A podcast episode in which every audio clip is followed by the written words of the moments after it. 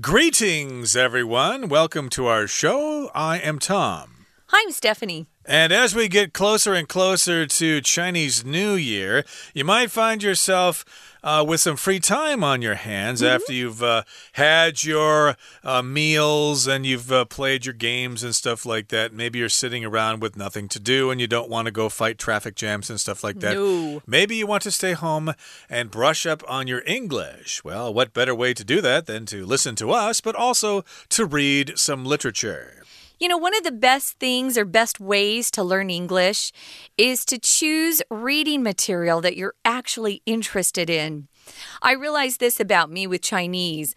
I realized that I would study more if I read more about baseball in Chinese. So that got me more excited. But when you just are studying vocabulary words that, you know, are kind of dull or uninteresting to you, you don't learn as quickly. So pick something that just really um, whets your appetite. That just means get you excited for something. And I think this book is a good choice. Uh, it is a good choice indeed, and uh, we're very interested in this book ourselves. Mm -hmm. And in our literature unit, of course, the first two days we're going to be summarizing the plot of the book, and then on the third day we'll talk about Grace Lin herself. So let's get into the first day here. We'll start summarizing our featured work of literature, Where the Mountain Meets the Moon. Let's listen.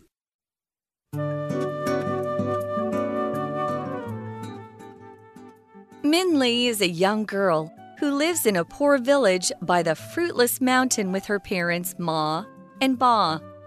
The village residents labor in the mud all day. But there is barely enough rice to fill each person's bowl once a day. At night, Ba tells Min Li stories.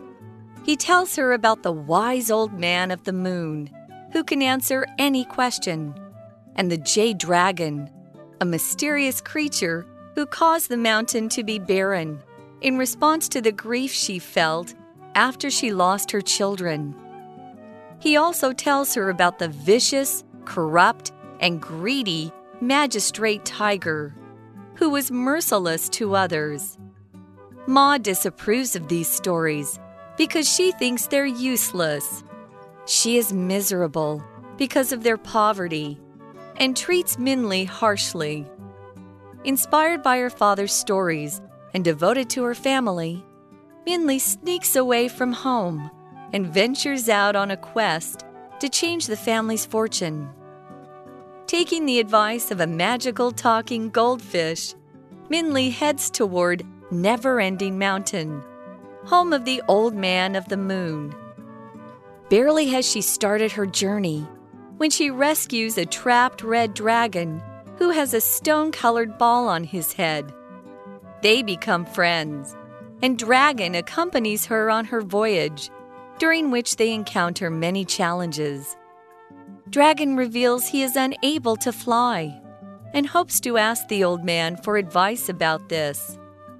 Meanwhile, when Ma and Ba realize Min Li is gone, they set off to look for her. After searching in vain, they go home to wait for her to return. Ma feels guilty for her former hostility after realizing her beloved daughter was actually her own precious treasure.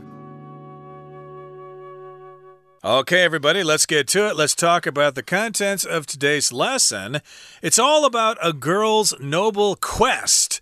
And this noble quest happens in our featured work of literature, Where the Mountain Meets the Moon. That's the uh, title of this particular work of fiction, this novel. And there's more to it than that. This is actually a noble quest. So here in the title, we've got this word quest here, which is uh, kind of like a, a, search for something. It's a long journey and you want to get something.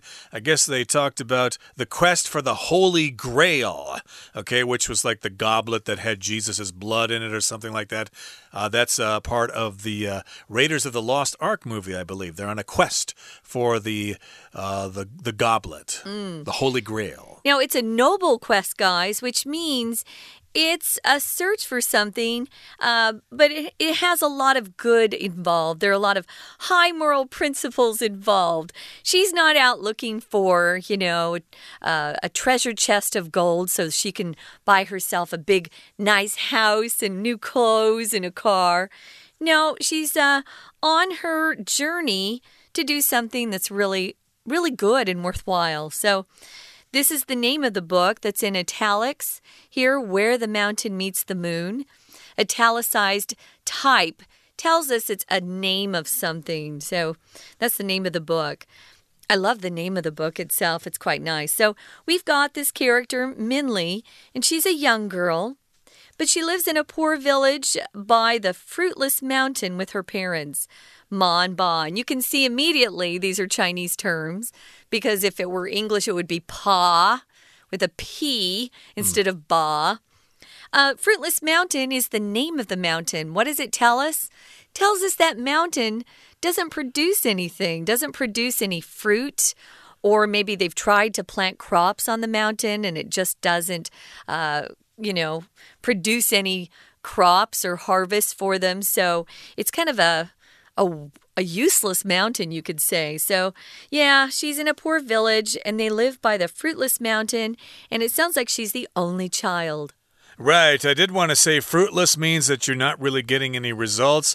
Like uh, many years ago, I tried to learn how to play the trumpet. But I tried and tried, and all my efforts were fruitless. I didn't uh, really learn that much. I learned a couple of scales, but little else. Uh, it was very frustrating, so I gave up. My efforts were fruitless. That does happen sometimes in life, but it's okay. We try other things. Yeah. And so in this case, the story goes on here. The village residents labor in the mud all day.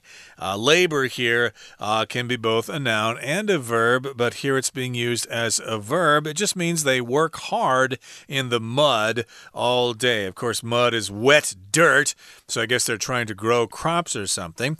But still, there is barely enough rice to fill each person's bowl once a day. Wow. So even though they work really hard, they still cannot produce enough food to feed everybody.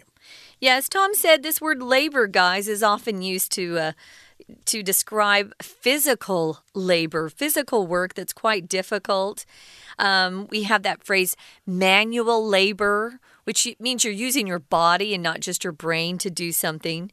Uh, we would refer to manual labors as being blue collar workers, whereas if you work in an office, you're a white collar worker. You've probably heard those terms. Well, unfortunately, they really are very poor. If you can't even fill your rice bowl up but once a day, it's, uh, it's kind of a sad situation. Well, at night, Minli has something that she really enjoys. Her dad comes in and tells her stories. He tells her about the wise old man of the moon. And this guy can answer any question you have. So that's kind of fun. I'm sure she starts to think about all the questions she has. And he also tells her about this other character, Jade Dragon. Now, Jade Dragon's a mysterious creature. We don't know very much about Jade Dragon, but we do know this Jade Dragon kind of put a curse on the mountain. It says here she caused the mountain to be barren.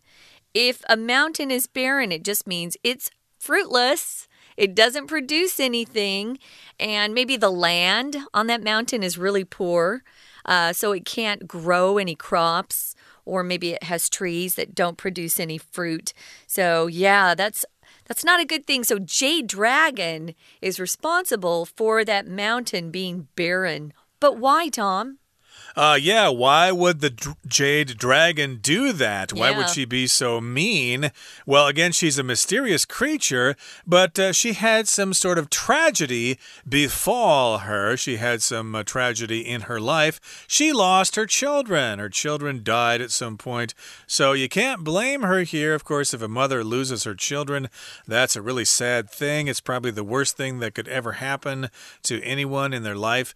And so, because of her grief, uh, the mountain became barren. Grief here just means extreme sadness, especially the sadness you feel when someone close to you dies. Yeah, grief is the noun. if you're talking about the verb, it's actually a different word. It's grieve with a V. So G R I E V E is the verb to grieve. And as Tom said, it's usually almost always, I would say, connected to um, the death of a loved one or a, a good friend or even a pet. I know people who grieve over the loss of their pets. Um, I was sad when my dog died, but yeah, some people are very attached to their pets. Well, she's grieving because she has lost her children. Maybe the mountain, you know, had some sort of landslide or, you know, some some way the mountain was responsible for taking the lives of her children. We don't know, but we're going to find out more about Jade uh, Dragon pretty soon. Right now, guys, it's pretty close to break time. Let's take a break. Listen to our Chinese teacher, and then we'll be back. Hello, my name is Shelby。月夜仙踪是讲述慷慨奉献的故事。 标题中，A girl's noble quest，noble 有高贵的、高级的双重含义，quest 寻求，暗示追求的不只是金银财宝。先看故事大意。第一段，敏丽年轻女孩住在无果山旁，和爸爸妈妈。村庄的居民 labor in the mud。第二句中的动词 labor 表示卖力工作，动词与名词劳工同形。In the mud 在泥泞中。但是几乎没有足够的米可以填满每个人的饭碗。米粒爸爸告诉他，月下老人会回答任何问题，还有翡翠龙。我们到第四句的后半，and the jade dragon，jade 翡翠，这神秘生物让整座山 to be barren in response to the grief，barren 寸草不生或者不孕的，in response to 加名词对什么的回应。The grief，悲伤，失去孩子的悲伤，使得寸草不生。We're going to take a quick break. Stay tuned. We'll be right back.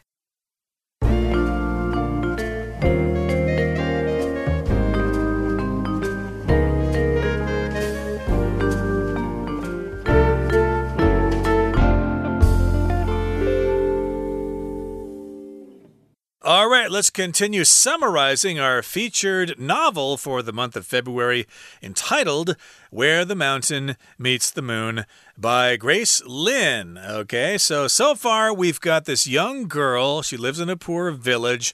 But uh, people work there hard and they can't really produce a lot of food, so they're all pretty poor there. But still, her father, Ba, tells her stories. And uh, one of her stories uh, involves the old man of the moon who knows everything, who can answer any question. And then Ba also tells her about the jade dragon who lost her children. So she, of course, has a lot of grief and the mountain there has become barren as a result. There are no trees or plants growing on that mountain because of the jade dragon's grief. Now, he also tells her about the vicious, corrupt, and greedy magistrate tiger who is merciless to others.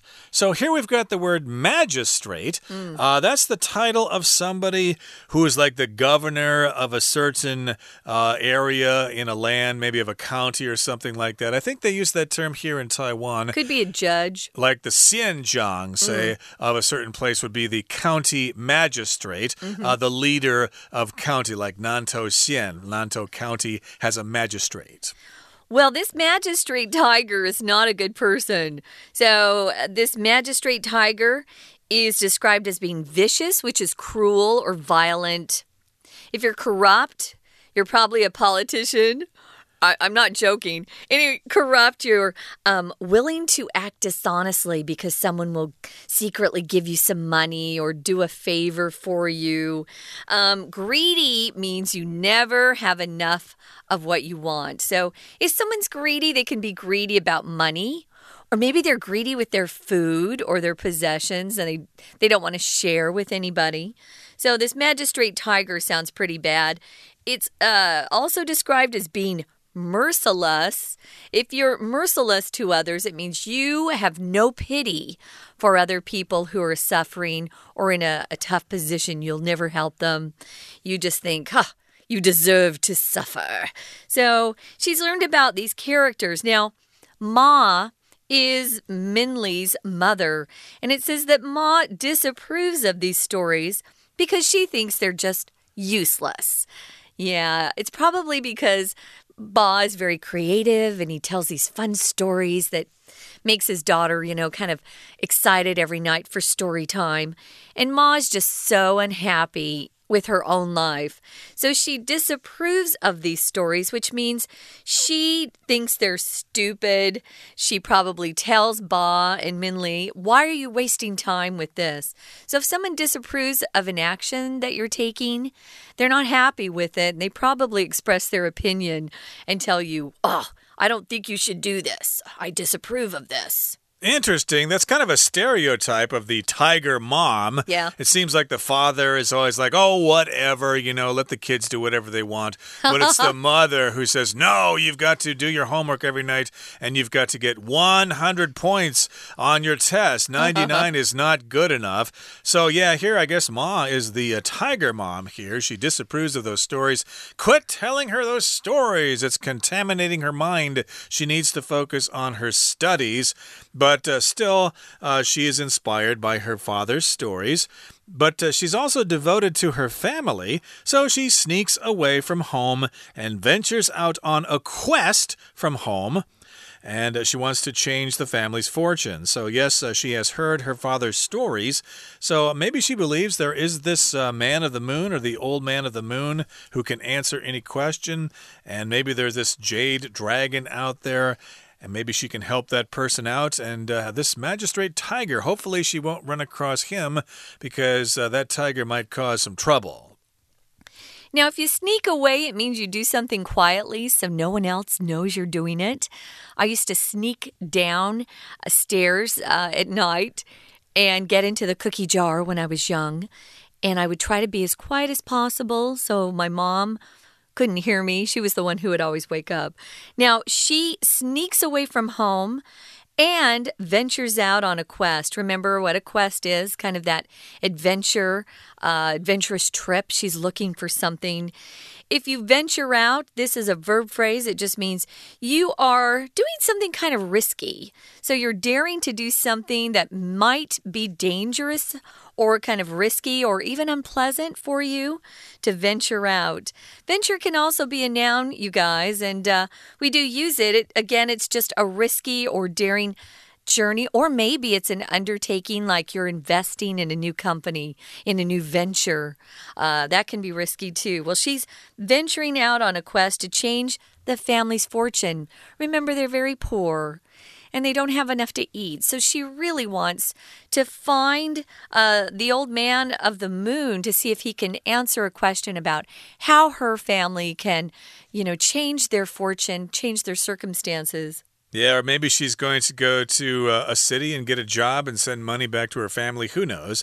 But uh, taking the advice of a magical talking goldfish, Minli heads toward Never Ending Mountain, home of the old man of the moon. Okay, so at some point, maybe she's passing by some pond somewhere. and and there's a goldfish there. Yeah. And the goldfish can actually talk. And the magical talking goldfish says, Hey, uh, you should go to the never ending mountain because the old man of the moon is there. So that's what the fish tells her to do. And I guess she takes the advice of that magical talking goldfish. Now, barely has she started her journey means she's just barely started. She's just started when she comes upon a trapped red dragon and she rescues him. She saves the dragon. And this dragon has a stone colored ball on his head. We don't know what that means yet, but we will find out. They become good friends. And then the dragon, who is just called Dragon, notice that's the dragon's name with a capital D, accompanies her on her voyage. Now, if you accompany somebody, you go along with them, maybe you keep them company. Um, you can go with somebody, like actually go to an event with somebody and accompany them that way, but you can also use it in a musical way. Maybe you are going to play a solo on your violin and you've asked your friend to accompany you on the piano. So you can accompany somebody that way too.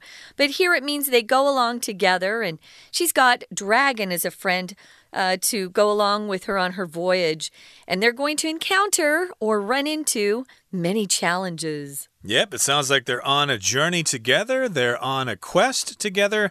And of course, they come across lots of different challenges. I think that happened in The Wizard of Oz yeah. as well. Mm -hmm. And Dragon reveals he is unable to fly and hopes to ask the old man for advice about this. So I think in uh, Chinese culture, dragons can fly.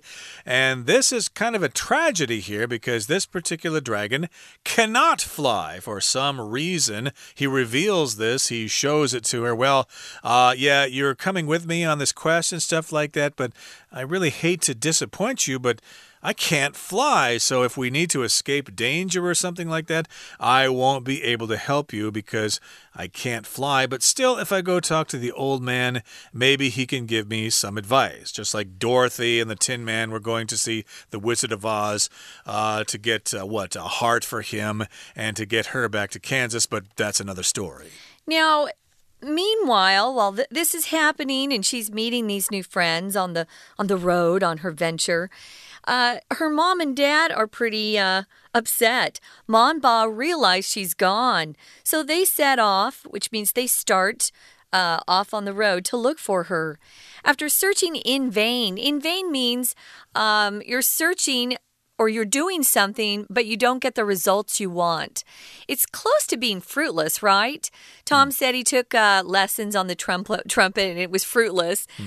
Uh, you could say Tom took lessons on the trumpet in vain. He just never learned to play the trumpet.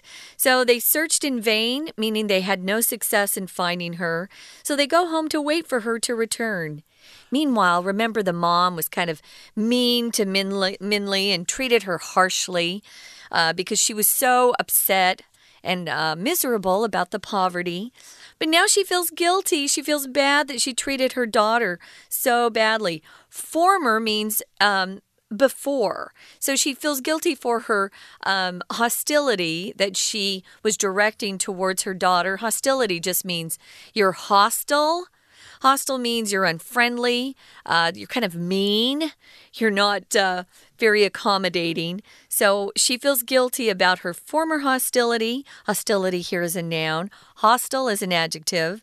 After realizing her beloved daughter was actually her own precious treasure. Sometimes we don't see uh, the value of people in our lives until they're gone. Yep, you know, as they say, sometimes we don't appreciate things until we lose them. Yep. Or at least in this case, until we almost lose them. But mm. uh, I have a feeling this story is going to have a happy ending, as we'll find out next time. And that brings us to the end of our explanation. Let's listen now to our Chinese teacher.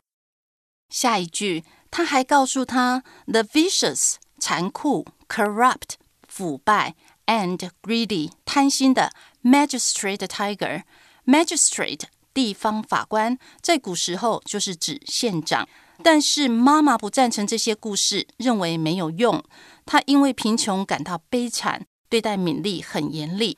这段最后一个生字 harshly 严厉地去掉 ly harsh，常说刺耳的话就是 harsh words。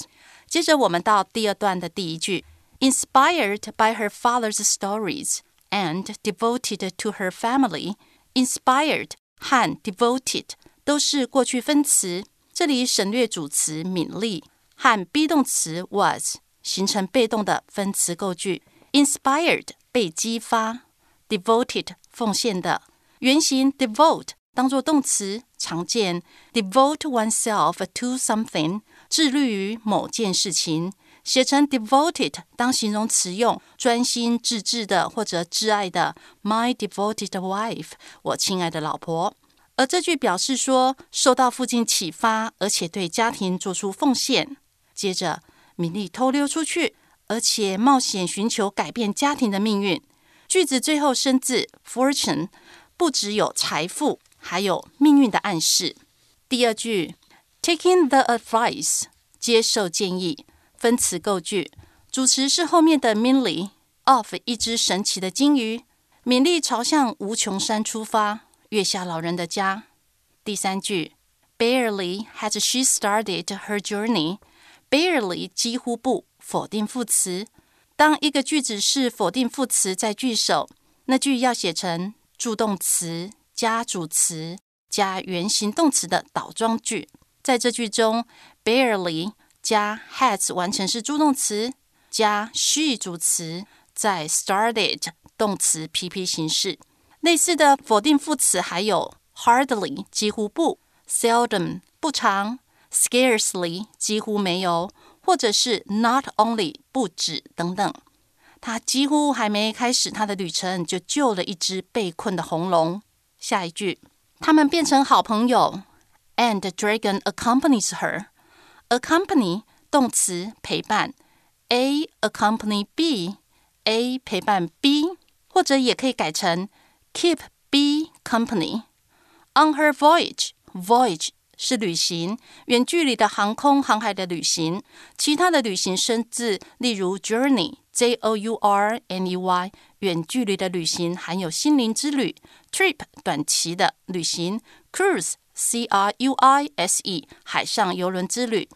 这一路上，降龙在旅程陪伴他。最后一句，降龙表示他不能飞，希望询问月下老人。接着到第三段，同时爸爸妈妈了解到敏丽已经走了，他们 set off 出发去找他。另外，片语 set out 也可以当出发，那两者有什么差别？在表示出发、动身的时候，set off 和 set out 的意思是一样的，但是它们各自还有其他不同的含义。例如说，警铃响了，set off the alarm，就不能说 set out the alarm。他立志成为一个舞者，she sets out to be a dancer。就不是 she sets off to be a dancer。请大家在使用时根据上下文来选择。第二句，After searching in vain，in vain 徒劳无功地，他们回家等他。妈妈觉得内疚，为了先前的 hostility 敌意，还可以在 hostility 后面加上介系词 to 或 toward，再加名词表示对谁的敌意。例如说。We have no hostility to our new neighbor。我们对新邻居没有敌意。好，这是以上今天的讲解，谢谢大家的收听。That is all for today, everybody, but there's more. We're going to continue summarizing our featured novel, Where the Mountain Meets the Moon, in our next program, so please join us then. From all of us here at English Digest, I'm Tom. I'm Stephanie. Goodbye. See ya.